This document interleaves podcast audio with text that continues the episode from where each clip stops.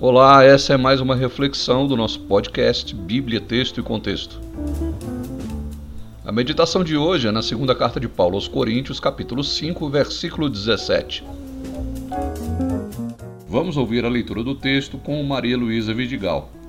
É com você, Malu. Segunda carta do apóstolo Paulo aos Coríntios, capítulo 5, versículo 17. E, assim, se alguém está em Cristo, é nova criatura. As coisas antigas já passaram, eis que se fizeram novas. A Bíblia nos ensina nesse texto que se alguém está em Cristo, é nova criatura. Estar em Cristo é compreender que na cruz ele fez um sacrifício de si mesmo pagando pelos nossos erros e pelos nossos pecados. Quando aceitamos que esse sacrifício foi por nós, a Bíblia chama isso de salvação, e isso nos transforma em novas criaturas.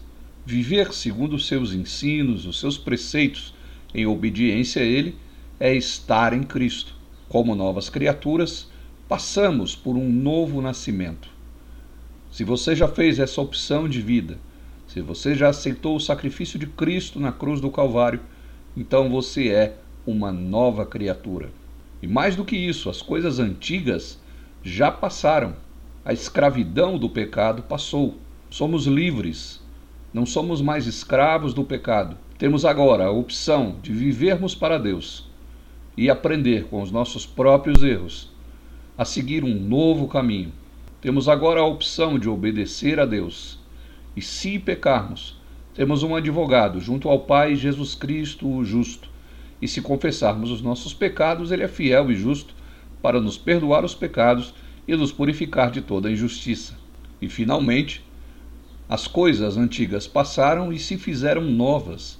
Temos uma vida nova pela frente, uma vida de aprendizado, e a Bíblia chama isso de santificação.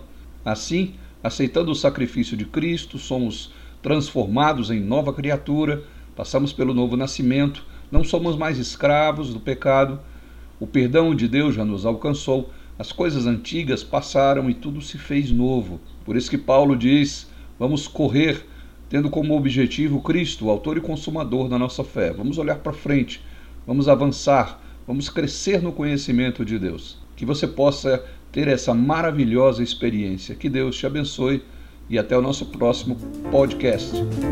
Não deixe também de conhecer o canal no YouTube Bíblia, Texto e Contexto, com novos vídeos a cada semana. Que Deus te abençoe.